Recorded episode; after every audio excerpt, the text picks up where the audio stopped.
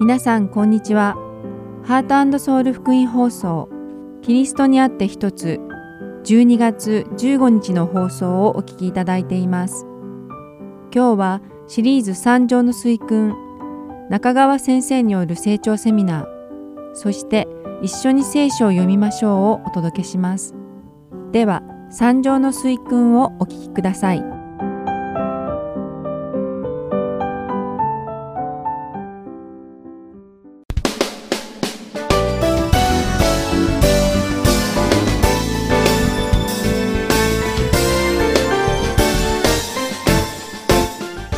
さんこんにちは。三条の水訓の時間です。お相手はともクライマーです。今日も一緒に楽しく御言葉を学んでいきましょう。さて前回は三条の水訓でイエス様が言われた御言葉裁いてはいけません裁かれないためですについて学びました。イエス様が教えてくださったのは善と悪の判断をするなということではなくイエス様を信仰する兄弟姉妹を批判したり非難してはいけないということでした。自分の大きな欠陥や罪を認めようともせずにまたそれを棚に上げて他人の欠点を非難する人たちのことをイエス様は偽善者と呼ばれました。私たちがどれだけ罪深いのかを本当に知っていてその罪を神様に許していただいたのであれば自分の兄弟たちの過ちを優しい心で許してあげることができるはずなのです。またイエス様は犬に聖なるものを与えたり豚に真珠を与えてはいけないとおっしゃいました。神様の存在とともに歩いている性別された人々はそうではない人たちと一緒にいることができないのです。そしてその後にイエス様は「求めなさいそうすれば与えられます」と言われました。多くの人がこの御言葉を聞いたことがあると思います。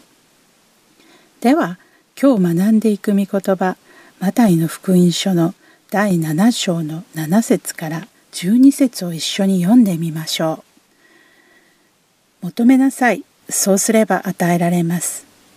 探しなさいそうすれば見つかります。叩きなさいそうすれば開かれます。誰であれ求めるものは受け探すものは見つけ出し叩くものには開かれます。あなた方も自分の子がパンをくださいという時に誰が石を与えるでしょう？また子が魚をくださいというのに誰が蛇を与えるでしょう？してみるとあなた方は悪いものではあっても自分の子供には良いものを与えることを知っているのです。とすればなおのこと天におられるあなた方の父がどうして求める者たちに良いものをくださらないことがありましょう。それで何事でも自分にしてもらいたいことは他の人にもそのようにしなさい。これが立法であり預言者です。とあります。この7節でイエス様が教えてくださっている御言葉「求めなさい」「そうすれば与えられます」「探しなさい」「そうすれば見つかります」叩きなさい。そうすれば開かれます。は現在最も頻繁に引用されている御言葉です。しかしこの説だけを取り出して読んでしまうとイエス様が教えてくださろうとしている大切な意味がわからず容易に間違った解釈をしてしまいます。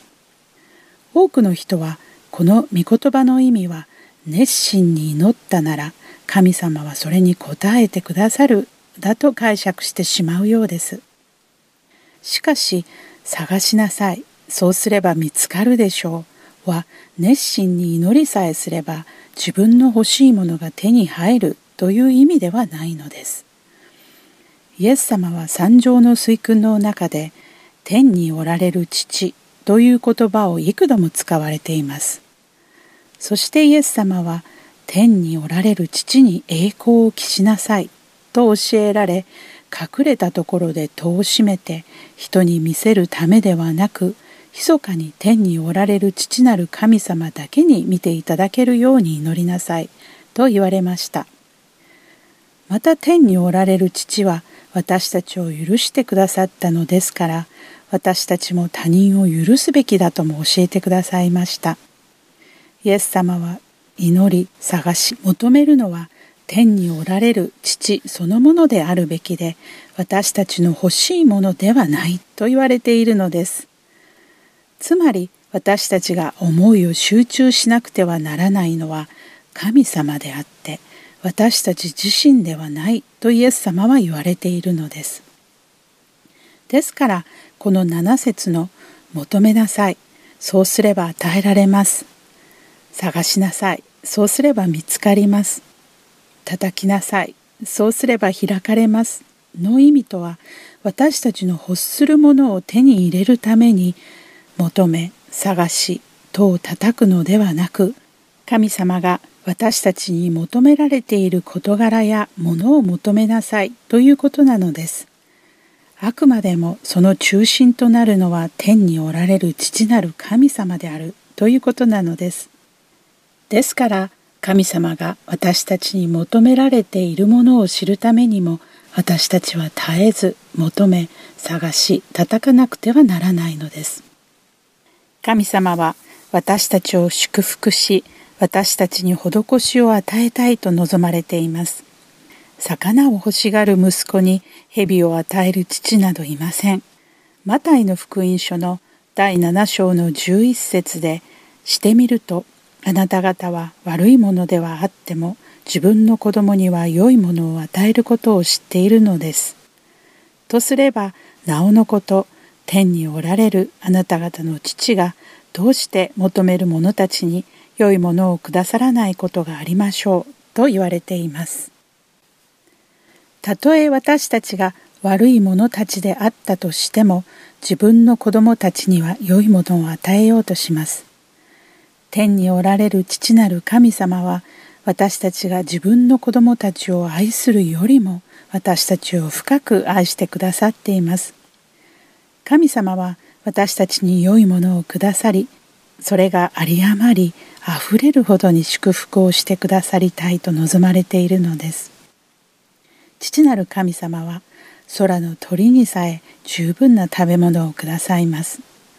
鳥は種をまいたり借り入れをしたり作物を納屋にしまったりなどしないにもかかわらず神様は世話をしてくださるのです。イエス様はこの箇所で天におられる父なる神様は私たちに必要なものを与えてくださり私たちを守ってくださるお方であることを私たちに改めて認識させてくださっているのです。私たちが神様の御心に沿って生きる時神様は私たちに必要なものをすべて与えてくださり私たちを力づけてくださるのです。すべては神様から来るのです。似たような御言葉がルカの福音書の第11章にも書かれています。そこにはしてみるとあなた方も悪いものではあっても自分の子供には良いものを与えることを知っているのです。とすればなおのこと天の父が求める人たちにどうして精霊をくださらないことがありましょうとあります。マタイの福音書では良いものですがルカの福音書では精霊となっています。神様の御言葉に従って生きるために私たちには何が必要でしょうか？それは私たちを導き助けてくださる精霊に他ならないのです。次にイエス様はマタイの福音書の7章の12節でそれで何事でも自分にしてもらいたいことは他の人にもそのようにしなさい。これが立法であり預言者です。と言われました。立法と預言者という言葉はその他に聖書のどこに書かれているか覚えていますか？それはマタイの福音書の第5章の17節に出てきています。そしてそこには私が来たのは立法や預言者を廃棄するためだと思ってはなりません。廃棄するためにではなく成就するために来たのです。とあります。ここに出てくる立法と預言者という表現は実は旧約聖書のことを表しているのです。マタイの福音書の第22章で一人のパリサイ人がイエス様にどの立法が一番大切かと聞いている話があります。イエス様はマタイの福音書の第22章の37節から40節で心を尽くし思いを尽くし知力を尽くしてあなたの神である主を愛せよ。これが大切な第一の戒めです。あなたの隣人をあなた自身のように愛せよという第二の戒めもそれと同じように大切です。立法全体と預言者とがこの二つの戒めにかかっているのです。と答えられました。神様を愛し隣人を愛するということは旧約聖書の核であり基盤なのです。さらにローマ人の手紙の第13章の10節には愛は隣人に対して害を与えません。それゆえ愛は立法を全うしますとも書かれています。マタイの福音書7章12節のそれで何事でも自分にしてもらいたいことは他の人にもそのようにしなさい。これが立法であり預言者です。とは神様に対する愛、そして隣人に対する愛について書かれているのです。この御言葉をしばらく熟考してみましょう。それで何事でも自分にしてもらいたいことは他の人にもそのようにしなさいとは自分に仕えてほしいように他人に仕えなさいということです。そして自分がそう接してほしいように他人に接しなさいということになります。つまりあなたの隣人をあなた自身のように愛せよに集約されるのです。神様は私たちに心を尽くし思いを尽くし知力を尽くしてあなたの神である主を愛せよとご命令されています。そして私たちが神様の御心に沿って生きていく上で必要なことをすべて満たしてくださると約束されているのです。ですから私たちも隣人に対して神様が私たちに愛を持って接してくださるように接しなくてはなりません。私たちは隣人を私たち自身のように愛さなくてはならないのです。これこそがイエス様が言われた立法の成就であり、そのために地上に来られたイエス様を通して授かった神様の愛なのです。私たちが皆イエス様が言われたように求め、探し、叩くように生きられるように祈っています。ヨハネの手紙第1の第5章の14節から15節を読んで今回の三条の遂根を終わりたいと思います。何事でも神の御心にかなう願いをするなら神はその願いを聞いてくださるということこれこそ神に対する私たちの確信です。私たちの願うことを神が聞いてくださると知れば神に願ったそのことはすでに叶えられたと知るのです。さて次回は「狭き門から入りなさい」というイエス様の御言葉を学ぶ予定です。今日もお付き合いくださってありがとうございました。また来週三条の水訓でお会いしましょう。お相手はともこクライマーでした。さようなら。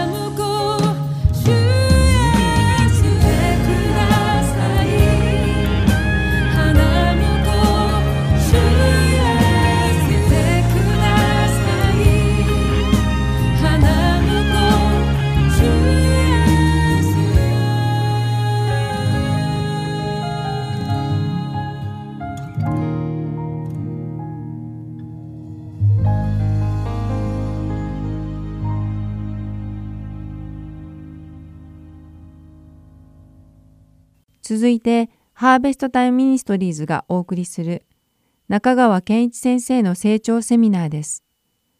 今日は、終末時代に生きる第12課、聖書的スチュワードシップ後半をお送りします。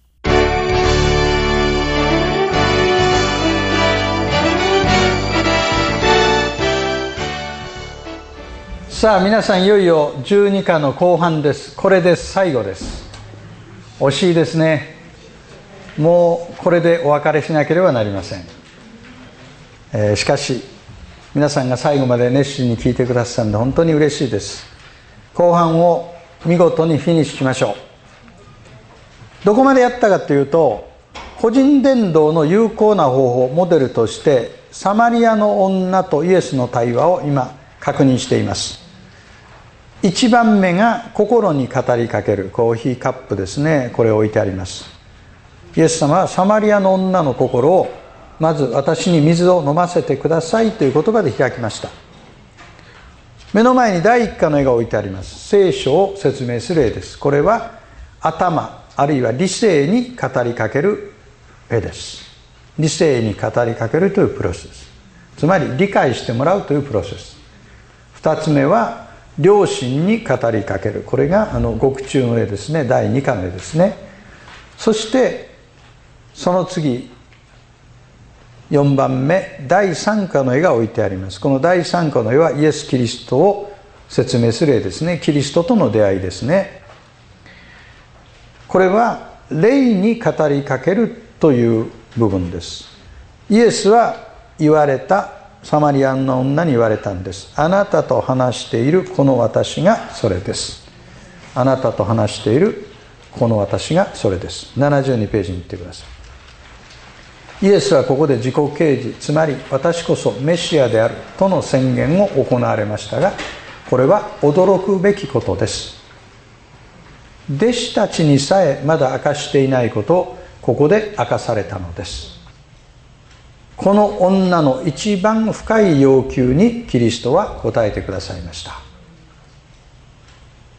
私こそメシアである。それは私ですとね。I am です。I am 私はありてあるものである。その罪人のサマリアの女にまずイエス様が自己啓示をされた。そして今日ここで学んでいる私たちのこの改宗の真ん中に生けるイエス様が立ってらっしゃいます。つまり個人伝道が力を発揮するのは私を通してあなたを通してキリストがご自分を表してらっしゃるということを相手にお伝えすることです。2人しかいなくてもその真ん中にキリストが立っておられてねえあなた今あなたは知らないかもしれないけどイエス様があなたを作りあなたを愛してやまないお方がここに立ってあなたに呼びかけておられるのよという感覚。言葉に出してもいいし出さなくてもいいんだけどもその感覚が人を救うんです。それは罪人は気が付いていないけれども心の中には霊的な渇きがあります。それはキリスト以外のものでは満たされない霊的な渇きです。その渇きにアピールした時に初めて招かれ救いに用意されている人は気づくんです。私には霊的渇きがあったこと。そしてキリストを心に迎える必要があることを認識するようになるんです。これは精霊の働きです。だから一番大事なところは手を離して精霊に委ねるしかありません。ちなみに今私が話している順番は全部伝道メッセージする時の順番です。前に立って挨拶をしてそして言っても言わなくてもいいようなことを言う。時々面白いことを言って笑ってもらう。心が通い合う。このネクタイの色でも気に入ってもらう。そういうプロセスがあってようやく本論に入っていくんです。説明しますよ。論理的に説明しますよ。その次に聞いてる人の心がチクチクするような話を始めますよ。立つなりね。おはようございます。罪人の皆さん。なんて言うとみんな出ていくよ。そうでしょ？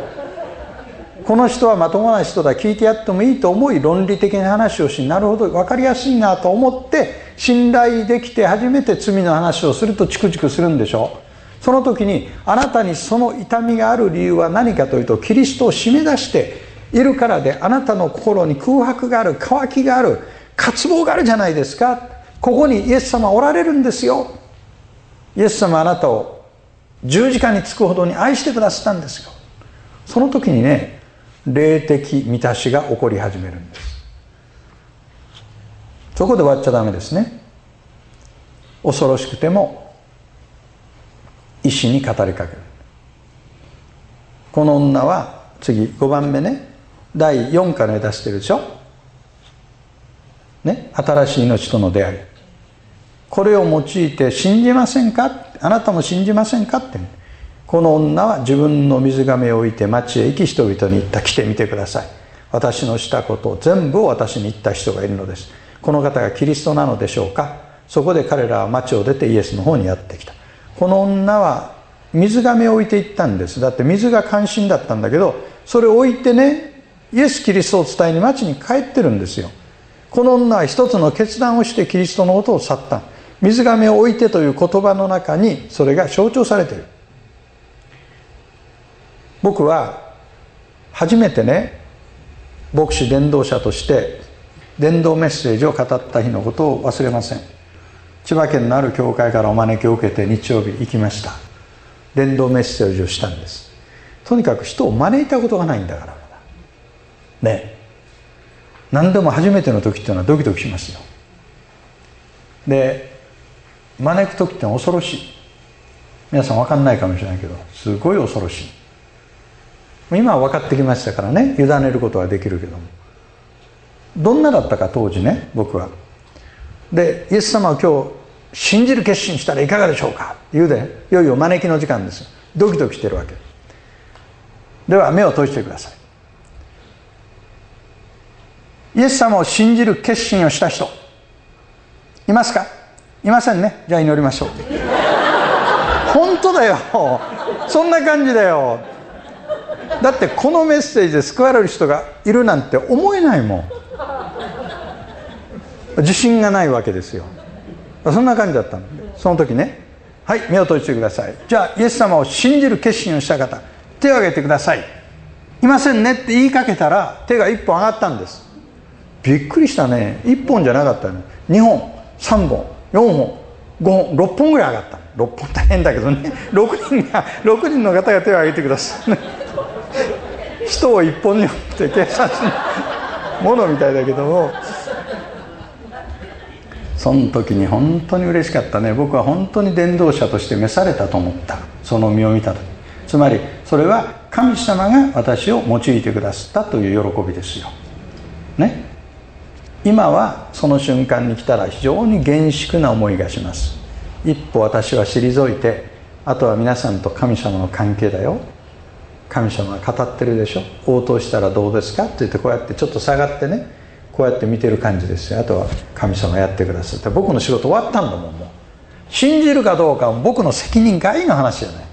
だから皆さんがイエス様信じませんか？って言った時にそれはドキドキするよ。だけどねセールスマンっていうのはそこまでやんなきゃダメなの。それクロージングっていうのセールストークで。新人のセールスマンは帰ってきて「よかった今日よかった!」って上司に報告するわけね。もう5人の人に話をしてみんなよく聞いてくれた。本当によかったって帰ってきてそれで契約何件できたの？え？契約？契約はできてないんですけどみんなよく聞いてくれたんです。だって恐ろしくてねクロージングに入れないわけですよ。買ってもらえる気がしない。伝道する時も同じですよ。でも勇気を持って今日信じたらどうですか？私はプッシュするわけじゃない。でも神様があなたに語ってませんか？と医師に語りかけるんです。その時にポイントは私が言った3つのことを繰り返し言ってるでしょ今回。キリストは私たちの罪のために死んだこと墓に葬られたこと3日目によみがえられたことこれを受け入れませんか？その時にあなた本当に変わりますよ。その言葉にはね命がある。神様の命がある。その時に信じなくてもその人の内側にまかれた種はいつか必ず芽を出します。ね。だから新しい命との出会いというその絵を見せてそしてお勧めする。ただし時が来ていない場合があるから継続する関係を作った方がいいね。未熟児を無理やり産ませるようなことをしてはいけない。結果は神に委ねるんです。どんな結果が出ても相手の人と良い関係を保つことができるように注意します。そして最後ですね。この男の人話してる魅力的な人4枚の絵配ってるじゃない。彼の手元に何がある？ん？第5課の絵があるでしょう。下に下にほら積み重なってるじゃん。つまり第5課以降の絵があるんです。この人は伝道するんだけどその後さらに弟子作りが伝道のゴールであるということを知ってそして決心したらその次のコースも分かち合う準備ができてるんですサマリアの女はすぐさま町の人に対して宣教師になった。私たちのゴールも新しい信者を守り導き弟子としていくことにあります。信じたらそこで終わってはなりません。窓の外を見てごらん。どんな景色？夕焼けだよね。夕暮れの景色ですね。伝道のために残された時間は少なくなっています。このセミナーの時間も残り少なくなりました。イエス様あなた方は借り入れ時が来るまでにまだ4ヶ月あると言ってはいませんか？さあ私の言うことを聞きなさい。目を上げて畑を見なさい。色づいて借り入れるばかりになっています。ここからハーベストタイムという名前が取られたんです。収穫の時です。目を上げてみましょう。収穫の種を。収穫の時を。収穫の畑を。今は刈り取っていく時代です。ただ一つ不足しているのは収穫は多い。しかし働き手が少ない。働き手が少ないんです。今回ここに参加してくださった100名余りの方々が収穫の畑に出て行って良い働きをなさいますように。また今回この韓国教会チャーチエブリデイの愛の協力によって収録されたこのセミナーの内容が DVD となって日本や世界中の人々に用いられますように。このセミナーが韓国語に翻訳される可能性もあるそうです。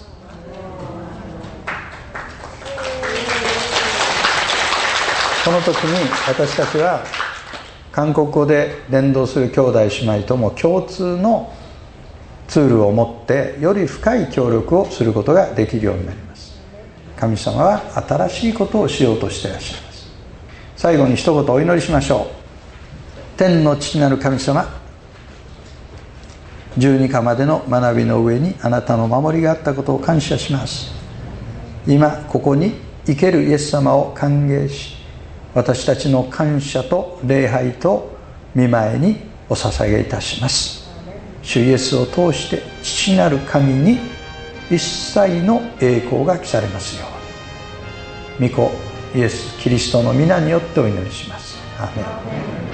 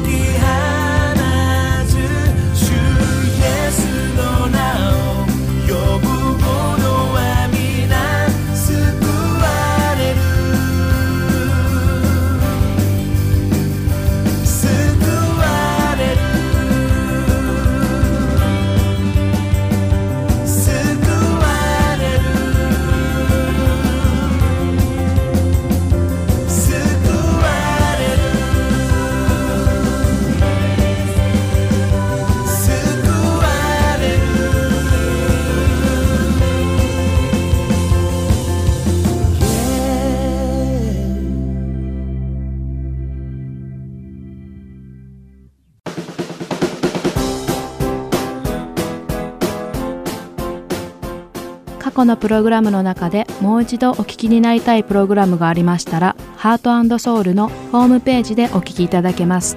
ウェブサイト www.heartandsoul.org をご検索の上、Listen と表示されている視聴ボタンをクリックした後、スペシャルプログラムを開いていただければ、ご記号のプログラムをお楽しみいただけます。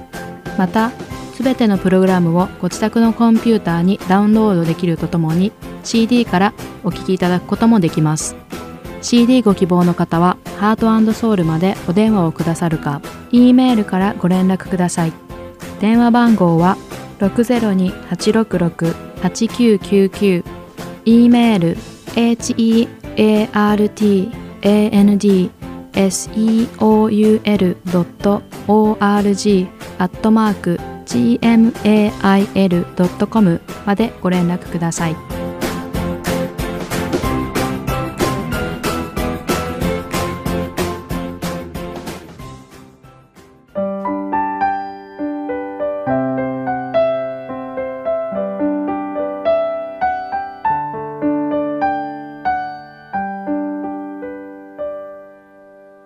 次は一緒に聖書を読みましょうお聞きください。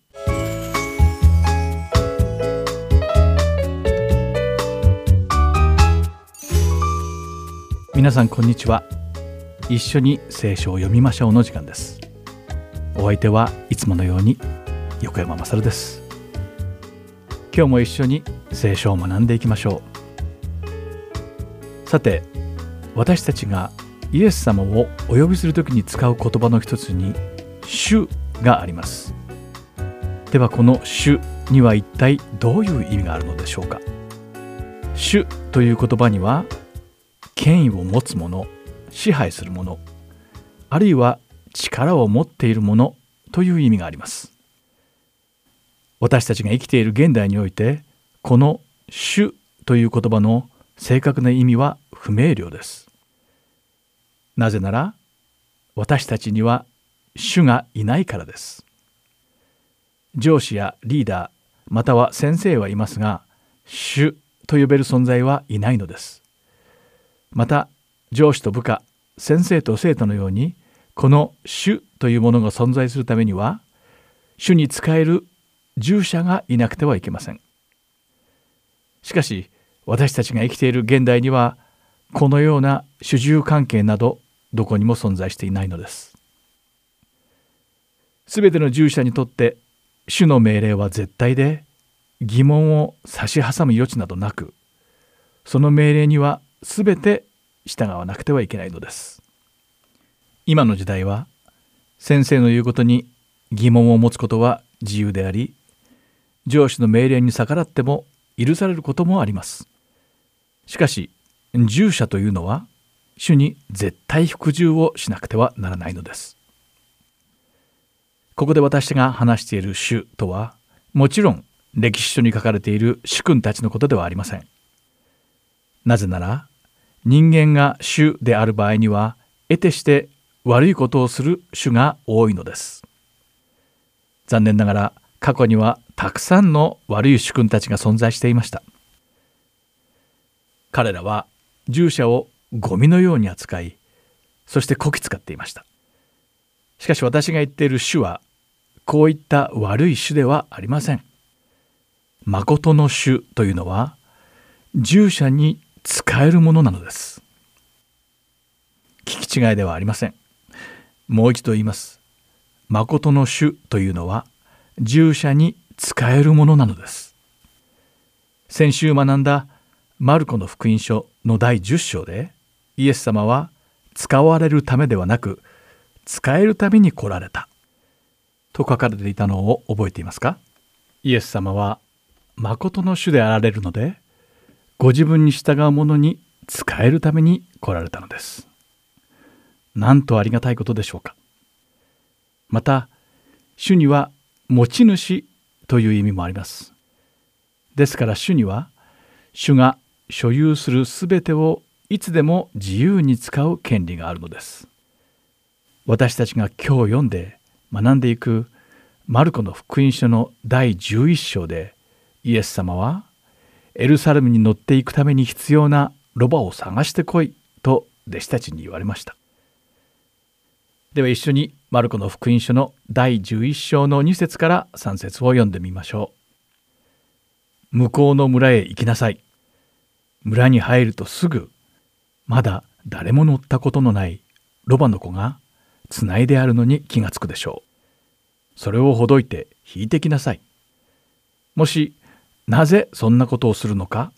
という人があったら主がお入り用なのです。すぐにまたここに送り返されます。と言いなさい。とあります。これはこの世の一般的な常識を考えるとだいぶ理不尽なことを言っていますね。では考えてみてください。もし知らない人たちが数人自分の家にズカズカと入ってきてあなたのテレビを持っていこうとしています。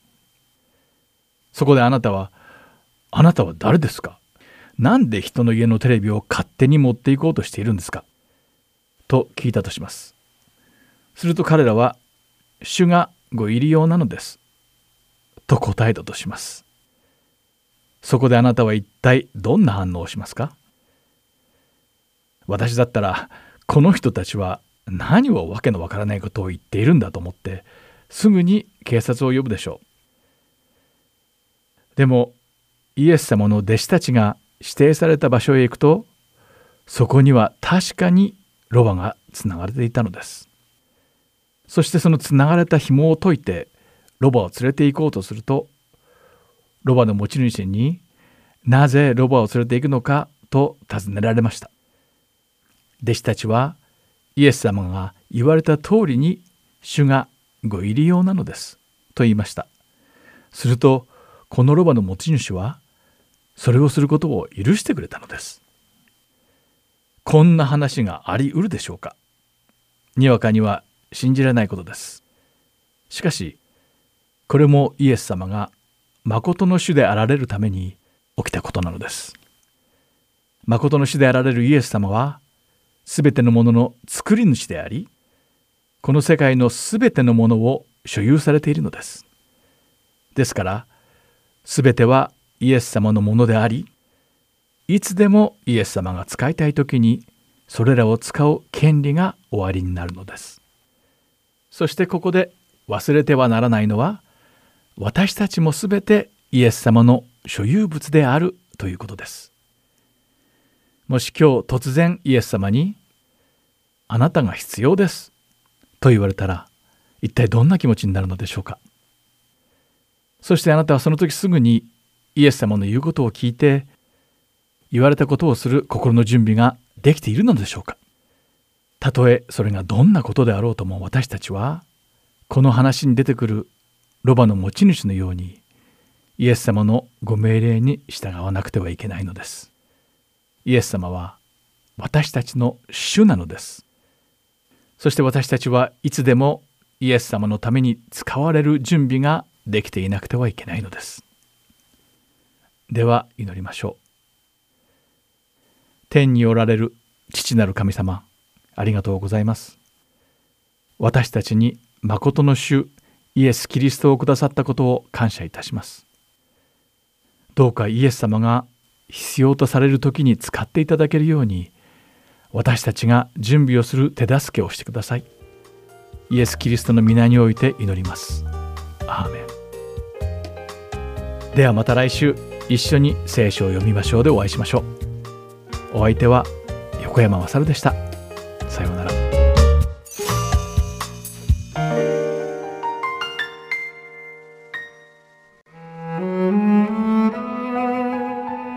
今週はマルコの福音書第11章1節から33節までをお読みいたします。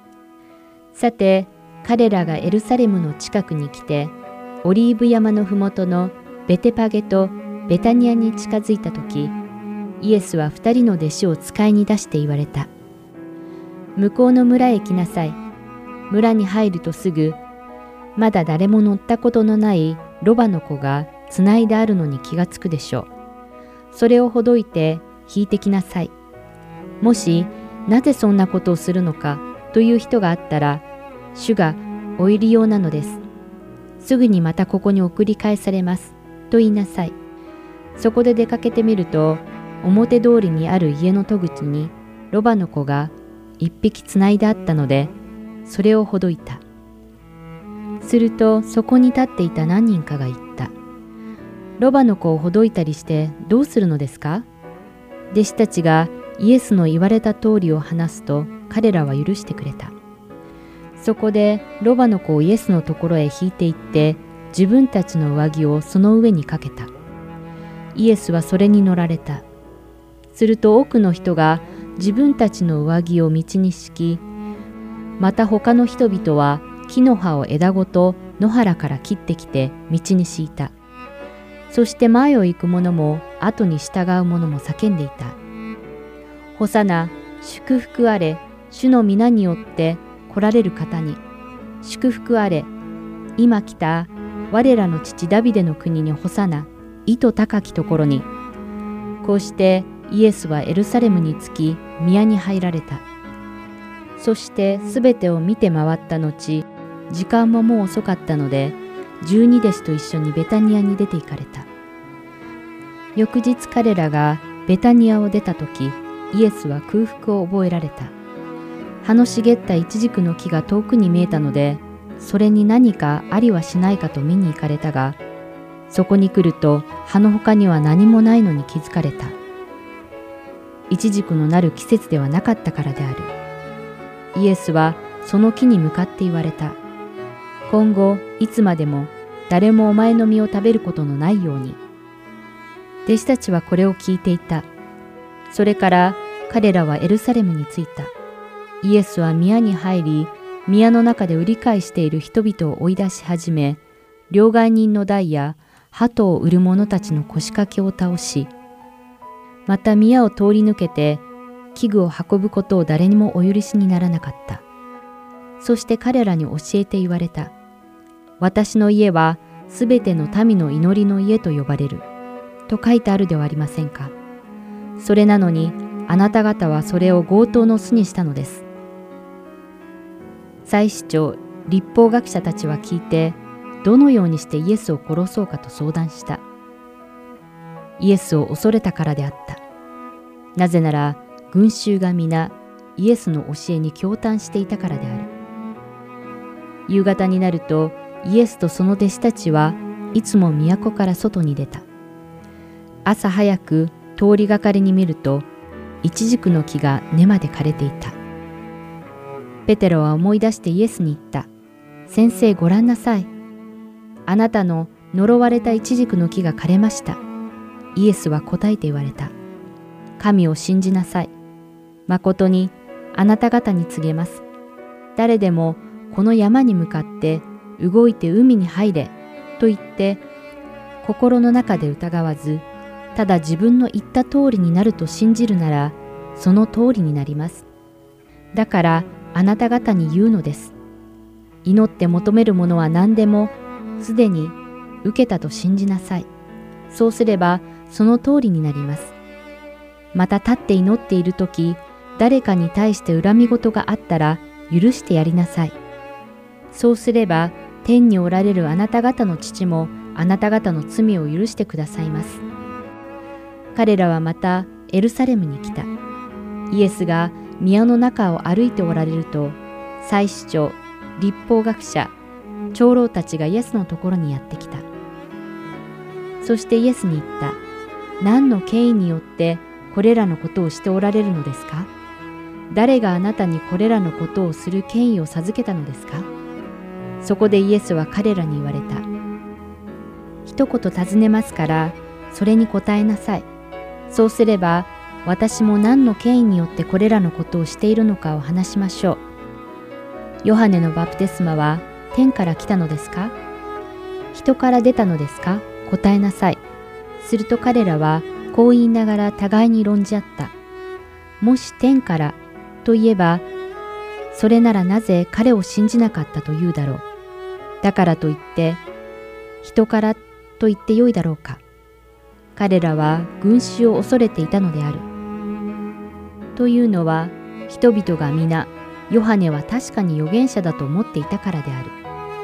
そこで彼らはイエスに答えて、わかりません、と言った。そこでイエスは彼らに私も何の権威によってこれらのことをするのかあなた方に話すまい、と言われた。今週はマルコの福音書第11章1節から33節までをお読みいたしました。ではまた来週。